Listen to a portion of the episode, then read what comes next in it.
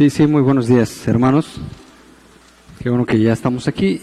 Andresito, ¿si me puedes pasar, por favor, el señalador o ya está de este lado?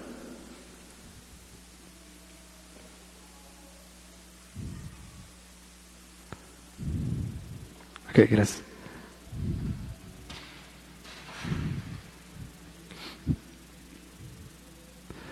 Este, qué bueno que ya estamos aquí en esta mañana y entendemos que es por la misericordia de Dios y la buena voluntad de Dios que es admirable en gran manera, sumamente en gran manera, que el, el, alguno de los salmistas dice, es, esto es demasiado entendimiento para mí, o sea, algo demasiado, no lo puedo comprender. Y realmente eh, en algún punto de nosotros llegamos a considerar eso, o sea, no puedo yo contemplar toda la gloria de Dios en sus diferentes aspectos y llegamos a decir somos terrenales, somos polvo y precisamente si tenemos la, la, la actitud correcta podemos decir, Señor, como Job cuando dijo, me humillo ante ti. Ok, entonces hermanos, vamos a ver en esta, en esta mañana algún tema muy importante, consecuente a los temas que ya hemos venido dando anteriormente. Eh, a la vez pasada se habló muy claramente al respecto de la educación en el hogar y el enfoque correcto que se tiene que, que se debe tener con respecto a eso. Y claro, se disiparon muchas dudas, en algunos se tuvo una idea muy clara al respecto de lo que nosotros llamamos o debemos llamar educación en el hogar. Y yo creo que en esta mañana, en esta mañana estemos viendo algo que, que lo vemos de esta manera, escolarizar o educar. Y en algún momento nosotros podemos tener eh, como sinónimo las dos palabras, sin embargo no es lo mismo escolarizar o educar y es precisamente que mucho se diferencia una de otra y es lo que vamos a estar viendo en esta mañana al respecto.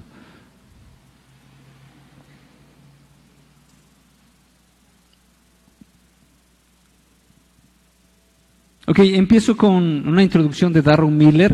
Eh, él ha escrito varios libros. Y, bueno, eh, uno de ellos es precisamente un, tema que se titula de esta manera, es, escolarización o, o, educación. Y lo voy a leer, dice, yo había asistido a la escuela, de hecho había cursado más estudios que muchas personas en el mundo y más que muchos de mis colegas en, el, en, en los Estados Unidos. Dice, había cursado muchos años de enseñanza, primaria, secundaria, seguido de la universidad, y luego me matriculé en el seminario.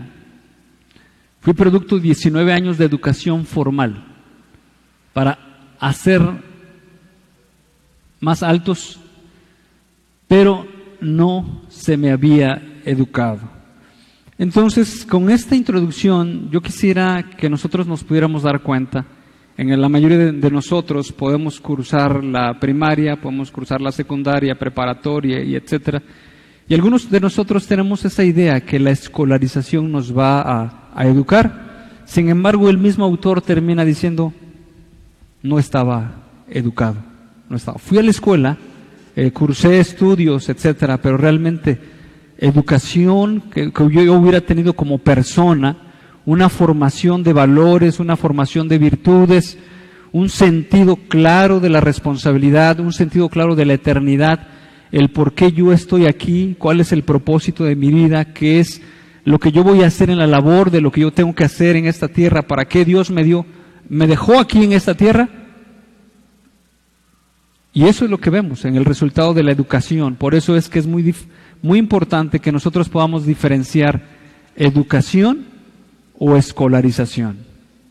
Y el resultado realmente de la escolarización nosotros la podemos ver allá afuera de muchos alumnos que terminando una, carrera, que terminando de estudiar cualquier grado académico, su formación es deficiente y vemos los resultados en muchas áreas de la vida. Entonces, eh, él, él continúa diciendo, la educación que recibí no estimulaba una mente inquisitiva, ni el pensamiento crítico, ni la creatividad, más bien aprendí a memorizar y repetir lo que el maestro me enseñaba. Mi educación se había centrado en hechos, en cifras, no en la comprensión, la formación moral, la virtud y el anhelo de explorar el mundo. Y es así que yo he visto durante varios años a muchos estudiantes que les gusta ir a la escuela, como tal vez a muchos estudiantes que les gusta la materia de educación física y no tanto por que su cuerpo tenga que ser sometido a una disciplina y estén desarrollando capacidades y esas capacidades las desarrollen para la gloria del Señor, sino más bien, ¿por qué? Porque en la materia de educación física yo voy a jugar. O como los muchos estudiantes que hay, yo voy a la escuela, pero no tanto porque sea mi deseo de aprender, sino más bien porque yo sé que ahí voy a encontrar a los amigos, yo voy a encontrar, el tiempo de oso, yo voy a cotorrear, yo voy a jugar, etcétera, es divertido pasar, etcétera. Y al final de cuentas, si esos estudiantes tuvieran el deseo de investigar, de estudiar, desde antes de la casa, en la casa estuvieran ellos con una intención abierta, con una disposición para decir, esto, busco esto, de, de a, qué se determina esto, por qué causa es esto, y etcétera, y tuviéramos una, gente que estuviera dispuesta a buscar realmente, y no solamente el conocimiento, sino lo que significa eso para nosotros, y realmente eso nos lleve a buscar la gloria del Señor. Pero realmente, en algunos chavos, o muchachos, o jóvenes, el asunto de ir a la escuela es más por diversión, por socialización, por otras cosas y no por el hecho mismo de estudiar. ¿Ok? Entonces, eh, sabemos que la educación dura toda la vida y en algunos momentos nosotros nos limitamos cuando decimos ya terminó la preparatoria, ya terminó la universidad, ya terminó su educación. Es más, nosotros debemos de saber que estamos también en educación. ¿Hasta cuándo va a terminar nuestra educación, hermanos? Hasta que muramos. Pero tenemos una idea falsa de que la educación solamente le da la escuela y la educación solamente cuando se terminan los grados académicos que nosotros hayamos querido. Por ejemplo, la maestría, el doctorado, etcétera. Y, prueba de eso es que nosotros no tenemos un espíritu inquisitivo, un espíritu investigador, un espíritu que hace preguntas y que no solamente hace preguntas, que las busca y que va buscando eh, eh, eh, esa forma de, de, conocer la verdad, porque sabemos que hay una verdad. Y los mismos, los mismos científicos y, los que tienen temor de Dios han dicho, yo solamente descubro lo que Dios ha hecho. Los científicos no han inventado nada, no inventaron las leyes de la gravedad, no inventaron, etcétera. Solamente descubrieron lo que Dios ya había hecho. Entonces, en un momento dado, nuestra educación algunas veces se limita y, por otro lado, yo a veces me pregunto, y es más, en este tiempo que ya entraron o muchos estudiantes a la escuela, ¿qué es lo que llevan a la escuela? ¿Qué, utensilios? ¿Cómo van? ¿Uniforme? ¿Qué llevan más? Lo básico, lo básico que llevan. ¿Libros y qué más? ¿Libretas y qué más? Y lapiceros. ¿Por qué llevan eso? ¿Y qué será que ellos tendrán más intención de aprender que nosotros? Porque el cristiano común y corriente es muy inteligente. Todo se le queda, todo, nada se le olvida. Nada se le olvida. Me asombra, me asombra su capacidad intelectual para retener todas las verdades de la doctrina, porque ellos ya no necesitan lapicero, ya no necesitan libreta, todo de aquí en el cerebro. No puede ser eso. No puede ser que, que nuestro sentir, nuestro sentido de, educación se haya quedado cuando salimos de las aulas. Allá se quedó. No seguimos progresando en esa parte. Entonces, dice, la educación puede producirse en cualquier momento, en cualquier lugar, en medio de una vida ocupada, de manera formal y de manera informal. Esto es verdad. Nunca vamos a dejar de aprender si el que tiene la, actitud correcta lo, lo, puede estar percibiendo. Se ocurre en medio del mundo, mientras navegamos en la sociedad, la familia, los amigos, mientras estamos en el mercado y la plaza pública, la educación apunta hacia la trinidad cultural, la verdad, la belleza y la bondad.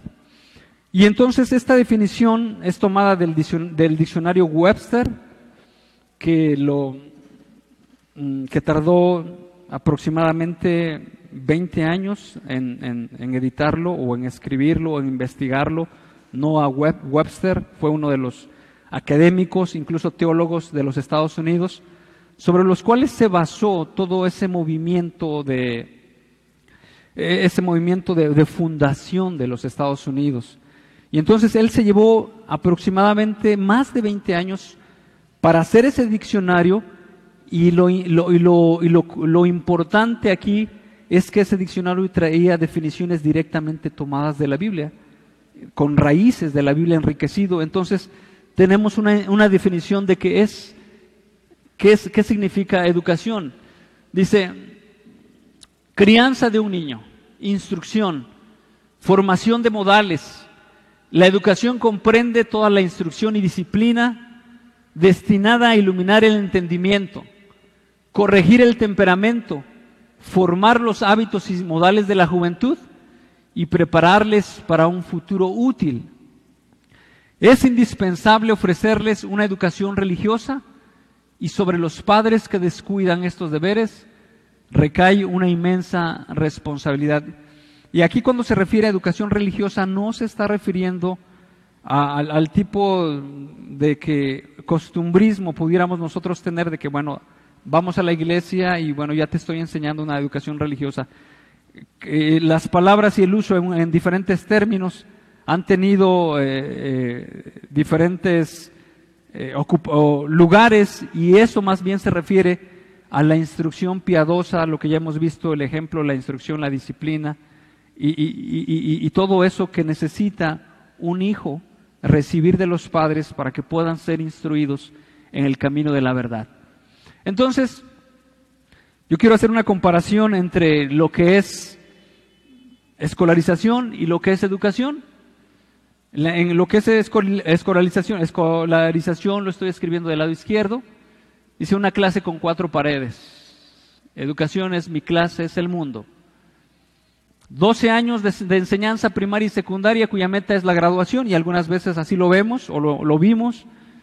Y de este lado tenemos un aprendizaje que dura toda la vida hasta el más allá. Incluso en la eternidad estaremos aprendiendo. De este lado tenemos en la escolarización memorizar y repetir información. De este lado tenemos formar una mente inquisitiva, que pregunta, que razona, porque Dios nos ha creado con intelecto, con la capacidad de razonar. Creados a imagen y semejanza de Dios, razonar a partir de principios, nutrir la creatividad y la imaginación, pensar de forma independiente. Seguimos en la escuela es ir en pos de la última moda y sentirse bien consigo mismo. Incluso me tocó un compañero que cuando estábamos en la preparatoria, eh, tomando sus decisiones que iba a tomar para entrar a la universidad, algunos de ellos se fueron donde se iban los demás. ¿A dónde vas a estudiar? Pues en esta carrera. ¿Por qué? Porque ahí se van los demás. Y no teniendo una convicción clara de su vocación o de lo que él tiene que hacer, toma decisiones conforme a lo que los otros toman. Dice, la educación la eterna búsqueda de la verdad, la belleza y la bondad. Ok. De este lado, búsqueda de datos, información y técnica, búsqueda de conocimiento, percibir lo que declara la información, entender lo que significa esa información y aplicar la verdad, una aplicación moral. Eso es también lo que se refiere a la educación. Algunas veces nosotros nos podemos llenar de conocimiento, así como los griegos que buscaban eh, el conocimiento. Sin embargo, los judíos entendían claramente la verdad del conocimiento y la aplicación práctica en la vida. Seguimos más adelante. La escolarización, las responsabilidades del Estado, como ahorita estamos viendo, el, el, Estado es el que gobierna, que controla, el que dice qué asignaturas, cómo se van a dar, pero en la educación es la responsabilidad de los padres y del estudiante. Se funda en el teísmo judeocristiano y se prepara para la vida y para el trabajo. Y de, este lado, en la escolarización, se prepara para tareas, conductas en una sociedad de consumo y preparación para un trabajo. Incluso, platicando con alguna persona, hablando así, incluso eh, como usted habrá platicado con algunos profesionistas que después de que se gradúan y que encuentran un trabajo, son trabajos sumamente muy demandantes en tiempo. Conocí a una contadora que estaba trabajando en una empresa reconocida aquí en Tehuacán, donde tenía que salir ya hasta las 10, 11 de la noche y llevarse el trabajo a su casa. Y al otro día, de, igual manera, o sea, eh, eh, o sea el, trabajo para ella, y habiendo estudiado, era un cúmulo de trabajo, pero, por, pero puedo yo conocer a otras personas que no han cursado los, los, grados académicos de, de, muchos de ellos y que tienen una jornada de cinco días y que trabajan hasta las seis de la tarde y están felices y contentos con su familia. Y entonces algunas veces lo que es la, educación, o sea, la, la, escolarización, nos prepara para ser trabajadores. Y así, así lo vemos. ¿Para qué estudiamos? No, pues es que quiero trabajar, quiero tener un sueldo, etcétera. Y muchos de nosotros podemos terminar realmente así, trabajando. Claro, en ese sentido de que el trabajo nos gobierna y no es el propósito de Dios, sino más bien Dios quiere que nosotros, en el principal mandamiento que Dios nos establece en Génesis es que nosotros gobernemos sobre la tierra y no al revés, como lo dice también Hebreos, que eh, eh, eh, en el inicio, en los primeros dos capítulos, en alguna parte dice que ahí el hombre termina siendo gobernado, en otras palabras, en vez de gobernar, el propósito de, gobernar termina siendo gobernado. Ok, y aquí está una definición de John Milton, es funcionario inglés y poeta brillante. El fin del aprendizaje es reparar la ruina de nuestros primeros padres, recuperar el verdadero conocimiento de Dios y a partir de ahí amarle, imitarle y ser como Él. Ese es el verdadero propósito de la educación. La meta del esfuerzo académico no es solo agregar al montón de madera del conocimiento humano, sino hacer crecer un árbol vivo que desde las raíces hasta las ramas y el fruto refleje la imagen de las palabras y obras de su divino creador. Juan Amos Comenio, autor de la didáctica magna. Él fue moravo, y bueno, se le reconoce como también fue un teólogo y un, este, un, iniciador o un principal fundador de la este, pedagogía. ¿Ok? Entonces, eh, a lo mejor alguno de ustedes dice, bueno, es que no ha mencionado la Biblia todavía, este, ahorita la vamos a mencionar, y puesto que el tema se trata de la, quiero hacer muy, muy clara la diferencia entre escolarización y la educación, puesto que hemos este, estado teniendo resultados muy desfavorables y, bueno, no hemos conseguido lograr el propósito inicial de la educación. Este es el escudo de Harvard, de la Universidad de Harvard, en Estados Unidos. Eh, se ve muy bien ahí en la pantalla. Y sobre estos tres pilares eh, se fundó la Universidad de Harvard. Eh, los fundadores de, Estados Unidos en ese momento tenían muy claro entendemos que fueron teólogos, que fueron pastores, que fueron personas que venían de, Europa con el fin de practicar los mandamientos de Dios y vivir conforme a la voluntad del Señor. Entonces, em, ellos fundan muchas universidades como la de Yale, la de Harvard, entre otras más, y el principal propósito, como nosotros lo sabemos, es educar para la gloria de Dios, levantar discípulos, levantar misioneros, personas, ministros que glorifiquen a Dios. Y ellos tenían tres puntos importantes a considerar y que lo reflejaron en este primer escudo de la Universidad de Harvard en Estados Unidos. Ya no es el actual, ya lo han cambiado y ahorita lo voy a mencionar porque tiene eh, tres libros y en esos tres libros está escrito la palabra veritas, que en latín significa verdad. El primero se refiere a la revelación de Dios. Nosotros tenemos en la palabra de Dios la, la, la voluntad de Dios, la revelación, la Biblia, la inspiración divina, que Dios nos da para entenderlo a Él en esta parte. La siguiente es, son las obras de Dios las obras de Dios, dice el apóstol Pablo, que todas las cosas creadas eh, son eh, su eterno poder, perdón, y, su deidad son claramente visibles en, la creación realmente. Entonces, a través de los árboles, a través de las montañas, a, a través de todo lo creado, se puede manifestar o se puede entender el carácter de Dios y, y se puede entender a Dios, pero principalmente a través de lo que es, es principalmente, ay, me pasé, ¿verdad?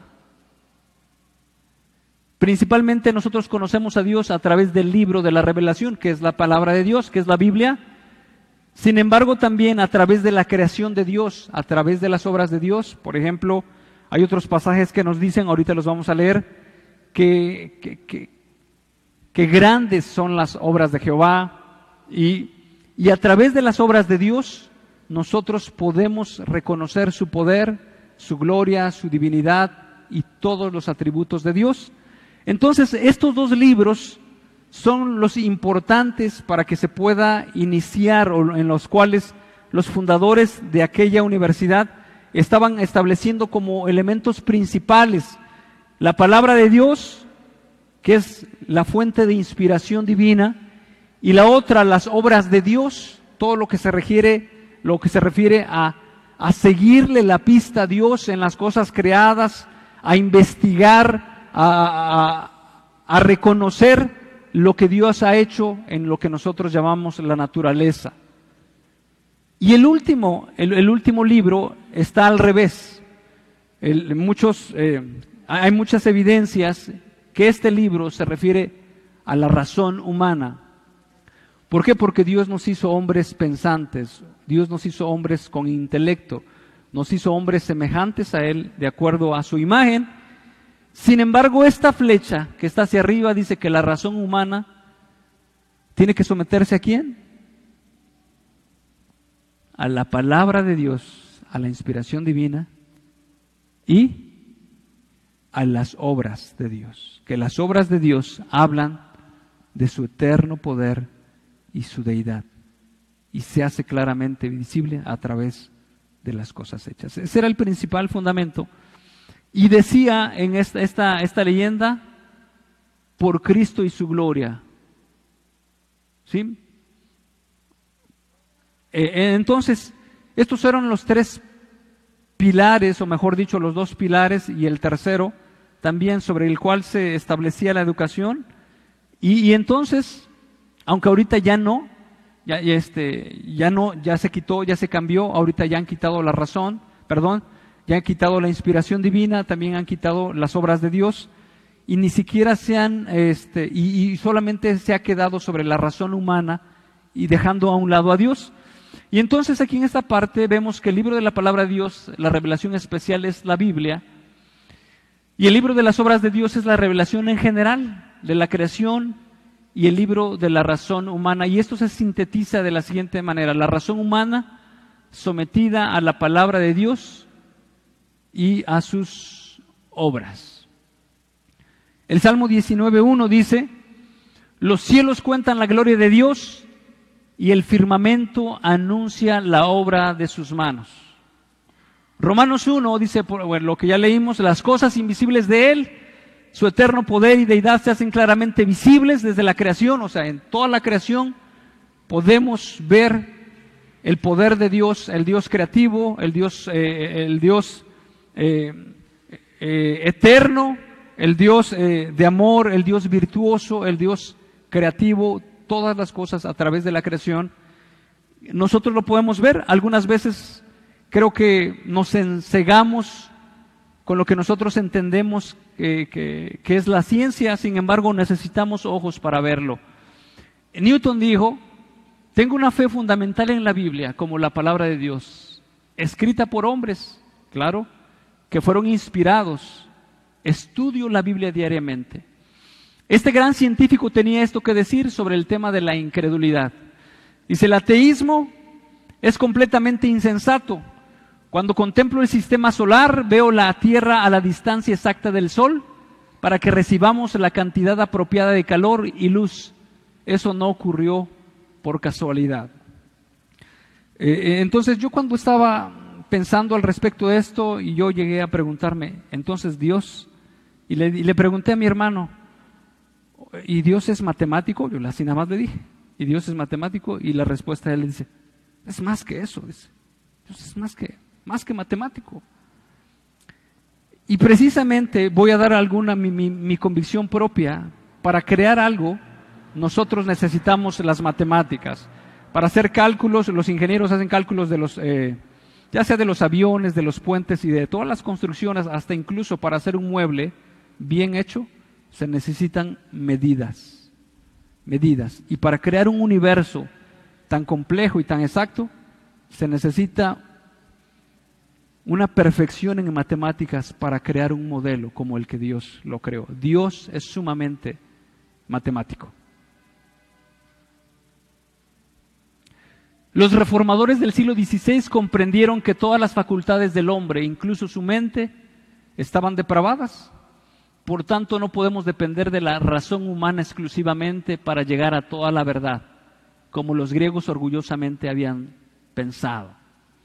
Necesitamos de la revelación divina y necesitamos ver las obras de Dios y, usando nuestra razón en ese contexto, podamos nosotros eh, asombrarnos de, de lo que Dios es. Por tanto, esto debía ser siempre avalado a la luz de las escrituras porque los cristianos creían que Dios se había revelado en dos libros, el libro de la naturaleza, de las obras de Dios, y el de las escrituras, es decir, una revelación general y una revelación especial. Y aquí tenemos algo que me asombra, que, me asombra. Si nosotros, si usted piensa que, que Dios no es matemático, es infinitamente matemático. Incluso Galileo Galilei llegó a decir el lenguaje de Dios con que hizo la creación fue la matemática. La disposición de las semillas de un girasol están estructuradas con 21 espirales hacia la izquierda y 34 hacia la derecha. Vaya, cómprese una flor de girasol y, y cheque cómo están los espirales estructurados. De esta manera. 21 y 34 son los números consecutivos de la sucesión de Fibonacci. Hay una sucesión, esta no la inventó Fibonacci, claro. Sabemos que se le atribuye a Fibonacci porque descubre algo que, de las matemáticas y se le asigna su nombre. Sin embargo, esta sucesión de Fibonacci, como nosotros lo podemos ver aquí, que realmente hay una lógica. Por ejemplo, empezamos con el 0 y el 1. 0 más 1 nos da 1. Y luego 1 más 1 nos da 2. Y luego 1 más 2 nos da 3. 2 más 3 nos da 5. 3 más 5 nos da 8. 8 más 5, 13. Y así, el anterior se le suma y, se, sigue esta sucesión que en las matemáticas se llama sucesión de Fibonacci. Pues precisamente el, 30, el 21, que aquí está, y el 34 son dos números consecutivos de la sucesión de Fibonacci. Y no solamente allí, sino en las medidas de una abeja de igual manera. Hay un, hay, un, hay un número en las matemáticas que se llama número áureo otros le llaman el número divino. Así se le conocen las matemáticas. El número áureo o el número divino es phi. Ese número, igual de esa manera, eh, eh, se tiene, se obtiene en esta sucesión de Fibonacci y entonces en muchas plantas y en muchos animales de lo que nosotros, nosotros vemos como el caracol, también se encuentra esta, una sucesión o números de esa sucesión de Fibonacci de esa manera debidamente estructurados, como Dios quiso hacerlo. ¿Es casualidad? ¿O hay un diseñador detrás de todas las cosas? Ok, seguimos más adelante. Y entonces eh, eh, yo quisiera que nosotros entendiéramos al respecto de este asunto porque en algún momento nosotros podemos, alguien decía, dice, si tú mandas a tus hijos a una escuela hindú, ¿qué dirías? ¿Los mandarías? Y algunos dicen, no, no los mandaría. ¿Mandarías a tus hijos a una escuela budista? No, no los mandaría. Y entonces algunos entonces preguntan, ¿y tú mandarías a tus hijos a una escuela atea? y como que se quedan pensando, pues no, no estaría mal, ¿no? Pero debería de alarmarnos si nosotros estamos mandando a nuestros hijos a una escuela atea. ¿Por qué? Porque la razón es, es, es, muy sencilla. El fundamento principal para aprender y para educarnos es la palabra de Dios. Nosotros mismos, por, sí solos, no podemos establecer las normas. Incluso lo que ha hecho el hombre o lo que hace el hombre es establecer sus propias normas o, utilizar su propia razón. Y la escritura dice, envaneciéndose en sus propios razonamientos. Pensando ser sabios, se hicieron necios. Y eso es lo que logra una educación cuando nosotros nos desatendemos de Dios. Y aquí vamos a ver el importante papel de la Biblia en la educación temprana de los Estados Unidos. Esta fue la primera declaración de la Universidad de Harvard, una de las más prestigiosas o importantes de Estados Unidos, y no sé si solamente de Estados Unidos, y dice que todo estudiante sea instruido con claridad y se aleccione seriamente para que considere bien que el principal fin de su vida y sus estudios es conocer a Dios y a Jesucristo, que es la vida eterna, y por tanto poner a Cristo como la base única de todo verdadero conocimiento y aprendizaje. Lutero. Dice, sobre todo en todo tipo de escuelas, la lección principal y más común debe estar en las escrituras. Las escrituras moldean el carácter, las escrituras moldean la conducta, las escrituras traen luz, las escrituras traen sabiduría, las escrituras traen integridad, las escrituras nos advierten, las escrituras nos amonestan, etc.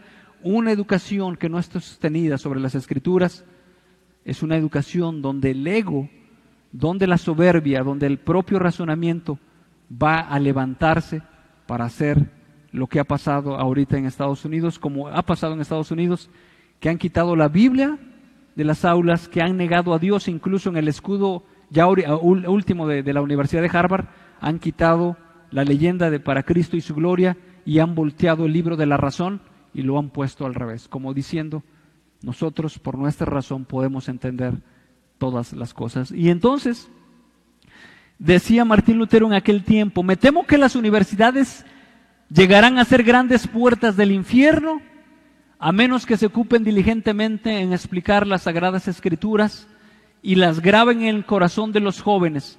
No le consejo a nadie donde las escrituras no reinen primordialmente. Toda institución en la que los hombres no estén cada vez más ocupados con la palabra de Dios se corromperá. Tenía razón Martín Lutero en aquel tiempo o no tenía razón? Tenía mucha razón. Martín Lutero, ya hablando en esos años, dice, cualquier institución donde las, las escrituras no reinen totales, o sea, como la fuente de la verdad. ¿Quién es la verdad? Hermanos, ¿quién es el punto de partida de la verdad? ¿Quién es el que puede decir esto es bueno y esto es malo? ¿Quién es el que dice ese es hombre y esta es mujer? Cristo, la palabra de Dios, Cristo es la verdad, él mismo dijo, yo soy el camino, la verdad. No dijo yo soy una verdad. No dijo este yo puedo ser el puedo ser un camino, yo soy la verdad y la vida. Es la única verdad, el punto de partida en el cual nosotros podemos juzgar todas las cosas. El relativismo dice, bueno, si para ti te parece bien, pues para mí no me parece, no me parece bien, o a ti te parece mala, a mí no me parece mal. Sin embargo, Jesucristo es el punto de partida para evaluar todas las cosas. Él es eterno, Él es Dios, Él es soberano. No hay mentira en Él, no hay engaño, no hay sombra de variación, no hay nada de eso. Nosotros podemos eh, tener un, un pensamiento como humanos en este tiempo, pero dentro de 10 años ya cambiamos, somos muy cambiantes, somos muy volubles. Y lo que antes, hace 30, 50 años era pecado, para la gente que no tiene temor de Dios, ahora ya no le puede parecer pecado. ¿Por qué? Lo ve conforme a sus propios ojos, sus propios intereses. Lutero promovió la educación cristiana. Fue en el hogar colonial donde los padres y las madres enseñaron y moldearon el carácter cristiano y establecieron hábitos hogareños de cortesía. Esto es importante Moralidad, frugalidad, perseverancia en hacer el bien, autogobierno y amor por el aprendizaje. La Biblia fue su manual básico para educar el carácter y el libro con el que se enseñaron a sus hijos a leer y razonar en la verdad, en la cual se desarrollaron con más de cinco generaciones o aproximadamente en la verdad y fueron prósperos, fueron útiles a la sociedad, fueron eh, una, una sociedad que se pudo desarrollar, una sociedad en libertad de, Estados Unidos refiriéndonos a eso, por las bases sólidas de la palabra de Dios.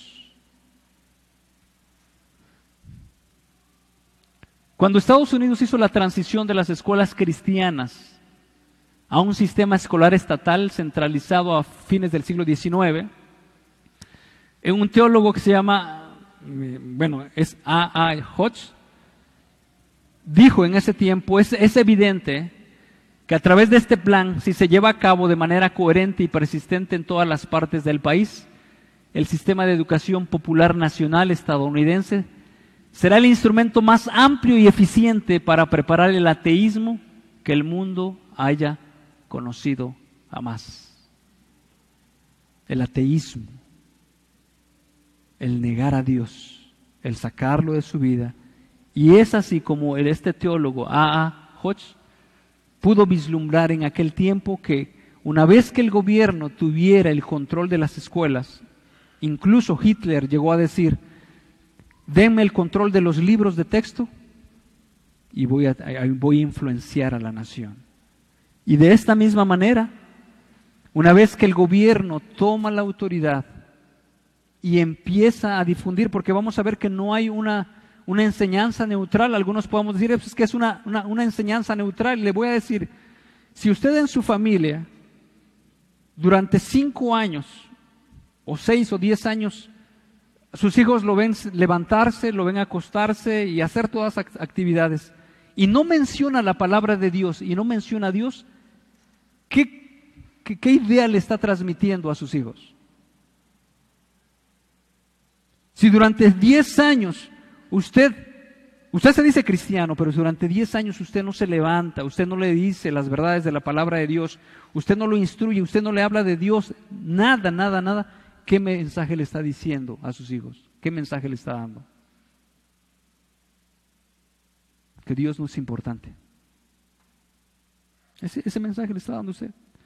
Dios no, no es importante. Dios no puede, no es relevante para los asuntos de la sociedad, no es relevante para los asuntos de la familia, no es relevante para los asuntos matrimoniales, no es relevante para nada. Y es así, aunque muchos de nosotros podemos engañarnos. Es que, bueno, en las escuelas donde los mandamos es que son neutrales, es una educación neutral. Pero al final de cuentas no es neutral. No es una educación neutral. Tendríamos que repensarlo si realmente están, están teniendo una educación neutral. Cuando no se cuando no se toma eh, a Dios como punto de referencia en todas las cosas y en todas las cosas es como dice la escritura, sean santos en toda vuestra manera de vivir. Y eso no solo implica, no solo implica en la iglesia. ¿En dónde implica? En el trabajo, en la escuela, en la familia, en el hogar y en todas estas cosas. Por eso en algún momento algunos se preocupan mucho, dice, nos está preocupando mucho el asunto de que en estos tiempos, bueno, no tanto el ateísmo, pueda estar floreciendo, y sí, está floreciendo en, cierta manera y en, ciertos, eh, en ciertas áreas, lo que nos preocupa más es que los cristianos puedan tener una forma de vivir dualista. ¿Cuál es la forma de vivir dualista? Dios se ocupa de las cosas de la iglesia, el, el culto, la alabanza, etcétera, la lectura de la palabra de Dios aquí, pero cuando salimos allá afuera, Dios no tiene nada que decir con respecto a la política, no tiene nada que decir conforme a la moral, no tiene nada que decir nada con respecto a la educación, no, no, tiene nada que decir con respecto al trabajo, con respecto al deporte, con respecto a las matemáticas, con respecto a la biología, no tiene nada que decir y eso es un problema realmente. ¿Qué se perdió en Estados Unidos? Se perdió todo esto, este era el fundamento que tenían en, aquella educación, Estados Unidos, enfoque y costumbres predominantemente cristianas. El enfoque en la enseñanza y las costumbres eran totalmente cristianos. Tenían los diez mandamientos allí y no solamente los tenían, eh, oraban antes de cada clase y no solamente oraban, también las materias que enseñaban estaban enfocadas al propósito por el cual Dios nos dejó aquí en la tierra, de gobernar, de gobernarla para su gloria. Las materias estaban enfocadas hacia la verdad de Dios, el Evangelio. También había eh, textos académicos con abundancia de las escrituras, Cristo, el pecado y la salvación. Eh, también se leía lo que, las publicaciones de Maguffi Readers, publicaciones eh, que, que, que que, estuvieron eh, distribuyéndose con verdades espirituales, con principios espirituales, y este era la, los textos que estaban leyendo los hijos. Estaban eh, rodeados de la palabra de Dios, estaban influenciados por la palabra de Dios, estaban influenciados por literatura cristiana, estaban influenciados por todo lo que los propósitos de Dios quiere para nosotros. También el diccionario de la lengua inglesa de Noah Webster, que estaba llena de definiciones y referencias a la Biblia. Entonces, no es necesario que se levante un maestro y diga que Jesucristo y la Biblia son irrelevantes para, para la biología, física, matemáticas. Con el solo hecho de no mencionarlo, se está dando a entender a otra, otra cosa. ¿Ok? Algunos padres piensan que el secularismo es neutral y que si sus hijos pueden aprender a leer y escribir para ingresar en la universidad, después de un tiempo dejarán atrás la educación secular. Pero si los maestros no dan ninguna referencia en el marco del contexto bíblico durante un periodo de ocho horas por cinco días a la semana, ¿son estos realmente maestros neutrales? Y la respuesta es que no, no son realmente maestros neutrales. Ok. ¿Qué es lo que ha repercutido? El hecho de que nosotros o que la sociedad de Estados Unidos haya quitado la, Biblia. Algunos se vuelven ateos, otros se, convierten en dualistas, lo que ya vimos hace rato. Dios se, se, ocupa de las cuestiones de culto, pero allá afuera no tiene nada que ver con el trabajo secular. ¿Ok? Se puede representar a través de esta imagen lo sagrado y lo secular. Así malamente las personas lo podemos observar de una manera equivocada. Sin embargo, la verdad de la palabra de Dios nos lleva a, verlo de esta manera correcta. Es el ámbito de las tinieblas que está en conflicto con el diseño divino. Y aquí está de este lado el ámbito de la luz que está en armonía con el diseño divino. Y todas, por poner solamente algunas, la empresa, la educación, la ley, los deportes, la política, el arte, el trabajo, la familia, la agricultura, la iglesia, música, la familia y todo, todo, todo eso, una vez que salimos de las tinieblas y fuimos llamados por Jesucristo para su gloria, tenemos que moldearnos a la luz de la palabra de Dios en todos estos aspectos.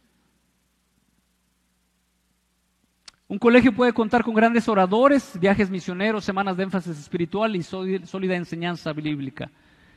Pero si la instrucción académica que imparten con respecto a las materias las ciencias, las matemáticas, músicas, deportes, libros de texto que utilizan, no conectan los puntos entre lo que los alumnos aprenden y el panorama más amplio del propósito de Dios y sus intenciones para tales materias y habilidades, el dualismo se propagará por defecto.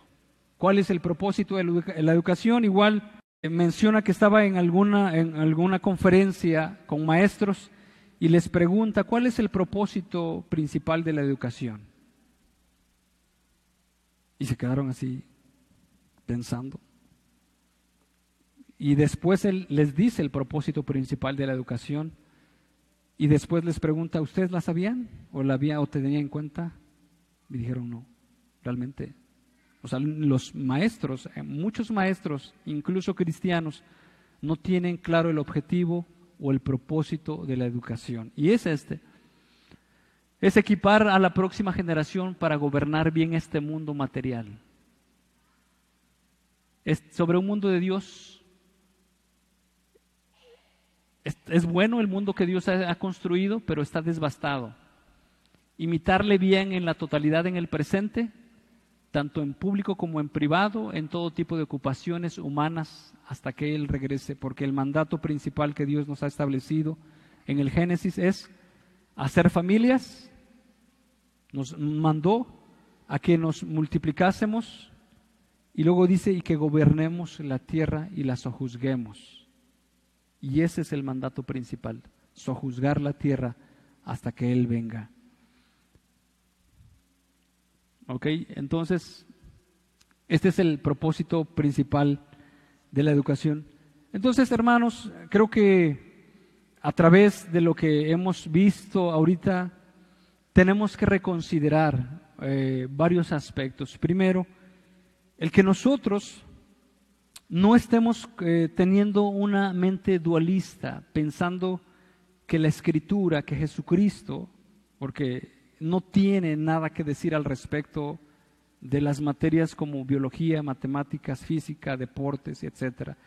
La escritura dice, eh, por ejemplo, en Colosenses, que en, en, Cristo Jesús están escondidos los tesoros de la sabiduría y la inteligencia. En segunda de Pedro dice, que como todas las cosas que pertenecen a la vida y a la piedad nos han sido dadas por su divino poder mediante el conocimiento de aquel que nos llamó por su gloria y excelencia. Entonces, realmente Dios tiene que decir mucho en todas las áreas de nuestra vida. Dios, eh, la, palabra de Dios está llena de referencias para cada aspecto de nuestras vidas. El Proverbios 3 dice, reconócelo en todos tus caminos y Él enderezará tus veredas. Y la educación académica no es la excepción realmente debemos entender que la educación tiene que ser cristo-céntrica, fundamentada en Cristo. Nosotros quitamos a Dios de la educación y vamos a tener personas ateas, vamos a tener personas dualistas, personas que pueden dejar a Dios en la iglesia, pero viven, la fe que ellos tienen no les lleva a cambiar su forma de vida, porque ellos piensan, mm, mm, mm, este, solamente Dios se queda en la iglesia y, algunas veces en la escuela se les, no se les relacionó las materias que, que llevaban con el propósito y la voluntad de Dios. Y por lo tanto, se quedan con esa imagen, ¿por qué Dios ha de intervenir en la política? ¿Por qué Dios ha de intervenir en, en, mi negocio, en mi trabajo? Sino más bien, Dios es el Señor de todas las cosas, Dios es el dueño, y nos ha dado a Cristo Jesús, nos ha rescatado de las tinieblas para que ahora nosotros vivamos en la luz y renovemos toda nuestra mente. Y que hermanos, no nos conformemos en decir, bueno, o, no nos limitemos o no suspiremos cuando nosotros mandamos a nuestros hijos a la escuela y bueno, oh, qué bueno que ya están estudiando. Pero ese no es el propósito ni el fin principal de la educación. Ese no es el propósito. Realmente el fin principal de la educación es que podamos glorificar a Dios con nuestras vidas, con nuestros trabajos y estar gobernando la tierra para su gloria. Y detrás de todas las ciencias, Cristo tiene muchas cosas que decir, incluso en las matemáticas, en la física, en la biología. Me sorprendía también cuando el hermano Alejandro me hablaba acerca de las células, si no mal recuerdo, acerca de las células de, algún este, miembro humano. Dice que cuando están separadas eh, van en, diferentes ritmos, pero cuando se juntan empiezan a girar al, unísono. Igual, el mismo sistema solar nos habla de un centro que es el Sol. Cristo Jesús es el, el centro de la verdad también. Las matemáticas nos hablan de jerarquía, hermanos, en una jerarquía de operaciones, eh, que lo que se ve en primero de, secundaria. Sin embargo, la palabra de Dios nos habla de orden. Dios es un, Dios de orden, un Dios que también ha establecido las cosas. Y también en el Génesis vemos el orden de las cosas, la, perfección de la hechura en todas las cosas. Y realmente a través de la creación vemos plasmado el carácter de Dios y nosotros nos podamos admirar y nosotros podamos tomar los principios de Dios, de la creación y principalmente de la palabra de Dios revelada para que nosotros gobernemos esta tierra y seamos para gloria de Él. Entonces, creo que es importante reconsiderar que, bueno, no solamente es acumular conocimiento, sino más bien que nosotros podamos tener el fundamento principal, que es Cristo Jesús. Vamos a dar gracias. Les pido pues que cerremos nuestros ojos y nos encomendemos a Dios.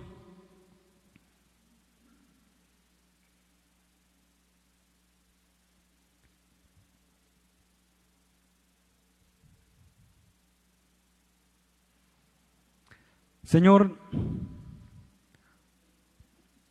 son grandes tus obras. Eres eterno, Señor. Permítenos que nosotros podamos estar escudriñando tu palabra para tener la revelación de la persona de Cristo Jesús. Señor, y también que a través de la razón que tú nos has dado, Padre, podamos meditar en las obras tuyas, en que todo lo que has creado y que estas obras que tú has creado hablan de tu carácter, dan testimonio, Señor, de tu poder, de tu deidad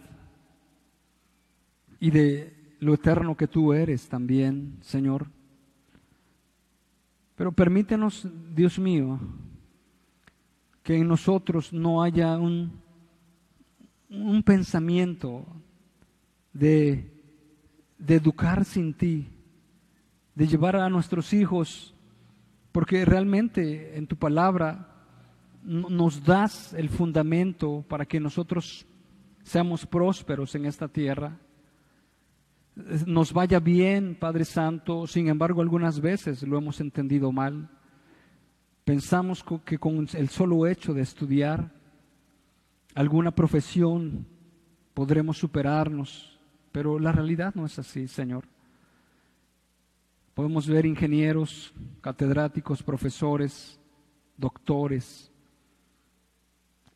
aún teniendo el conocimiento, pero viviendo vidas sin propósito, viviendo vidas en las cuales no gobierna la justicia, en las cuales no gobierna la verdad, en las cuales no gobierna el dominio propio, en las cuales no gobierna la compasión, sino más bien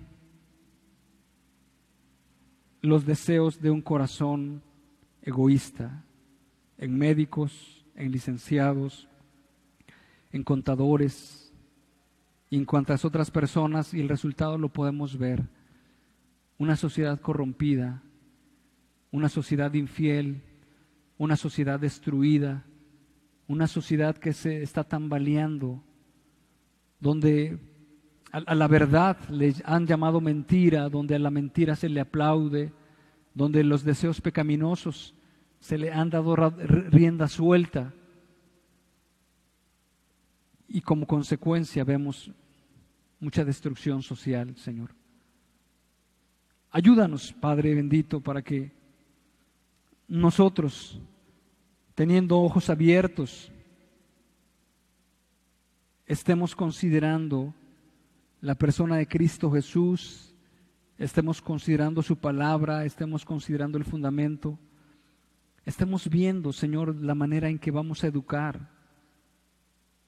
Padre, educar no, no concentrando nada más en mandar a nuestros hijos a la escuela y estar satisfechos con eso, Padre, que realmente ellos van a tomar una, una postura atea, que ellos van a tomar un desentendimiento de las cosas espirituales de Dios. Tú has hecho todas las cosas. Tú has hecho los cielos y la tierra. Tú pusiste al hombre con un propósito, Padre. Y mientras esté en ese propósito, en el diseño de Dios, va a tener plenitud, va a tener vida, Señor. Pero lejos de ti, Señor, ni incluso ni el matrimonio hallará satisfacción en ninguna de las cosas, Padre, porque esa es la, idea que se tiene allá afuera, Dios mío. Pero ayúdanos para entender tu palabra, Señor. Ayúdanos para que nosotros seamos personas eh, con una decisión en estar formando a nuestros hijos, en estar viendo por la piedad, en estar estableciendo como fundamento las la inspiración de Dios y las obras de Dios, Padre. Líbranos, pues, de nosotros vivir en nuestros propios razonamientos, en nuestras propias ideas, porque al final de cuentas no van a prevalecer. Ayúdanos en el nombre de Cristo Jesús. Amén. Yo quiero que leamos para terminar en Salmos, Salmo 112.